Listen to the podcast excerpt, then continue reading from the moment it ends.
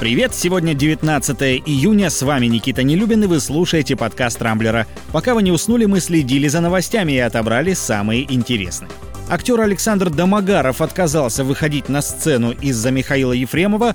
Путин назвал четырех предателей времен Второй мировой. На улицах Минска прошли акции протеста против президента Лукашенко. Лидер еще одной страны отказался ехать на парад Победы в Москву, а в окрестностях Петербурга впервые за много лет появились дельфины. Теперь обо всем этом подробнее. История с Михаилом Ефремовым продолжает оставаться одной из самых обсуждаемых. Друзья и коллеги актера выступают в его поддержку. Среди них оказался и Александр Домогаров.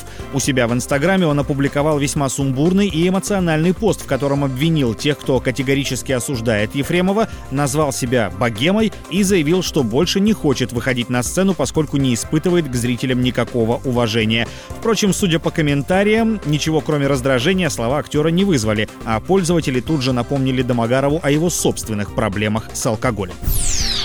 Весьма оживленную дискуссию на Рамблере сегодня вызвала статья Владимира Путина под названием «Настоящие уроки 75-летней годовщины Второй мировой войны». В ней российский президент выразил свою позицию на события тех лет. Путин, в частности, назвал предателями французского маршала Филиппа Петена, советского военачальника Андрея Власова, лидера украинских националистов Степана Бандеру и норвежского правителя Виткуна Квислинга, которые, по словам президента, ответственны за расстрелы в Бабьем Яру, Волынскую резню, Хатынь и уничтожение уничтожения евреев в Прибалтике. Главным же итогом Второй мировой Путин назвал создание системы международных отношений, которая позволила в дальнейшем предотвратить другие крупные военные конфликты.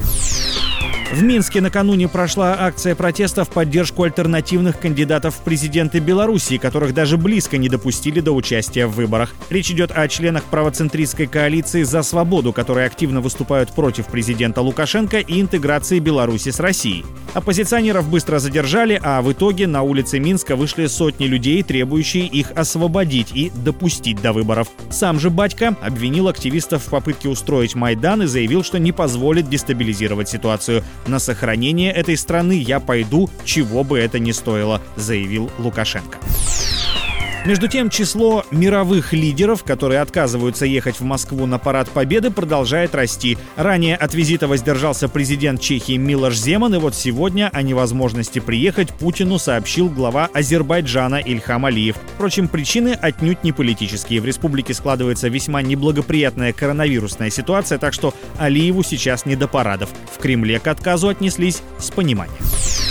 В окрестностях Санкт-Петербурга впервые за много лет появились дельфины. Зоозащитники заметили группу из шести особей в Финском заливе в районе села Приветнинское, расположенного в 65 километрах от северной столицы. В последний раз так близко к Петербургу дельфины приплывали аж в 1935 году.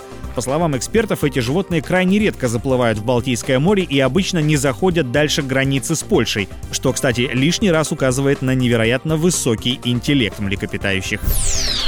На этом пока все. С вами был Никита Нелюбин. Не пропускайте интересные новости, слушайте и подписывайтесь на подкаст на любой платформе. Увидимся на rambler.ru. Счастливо!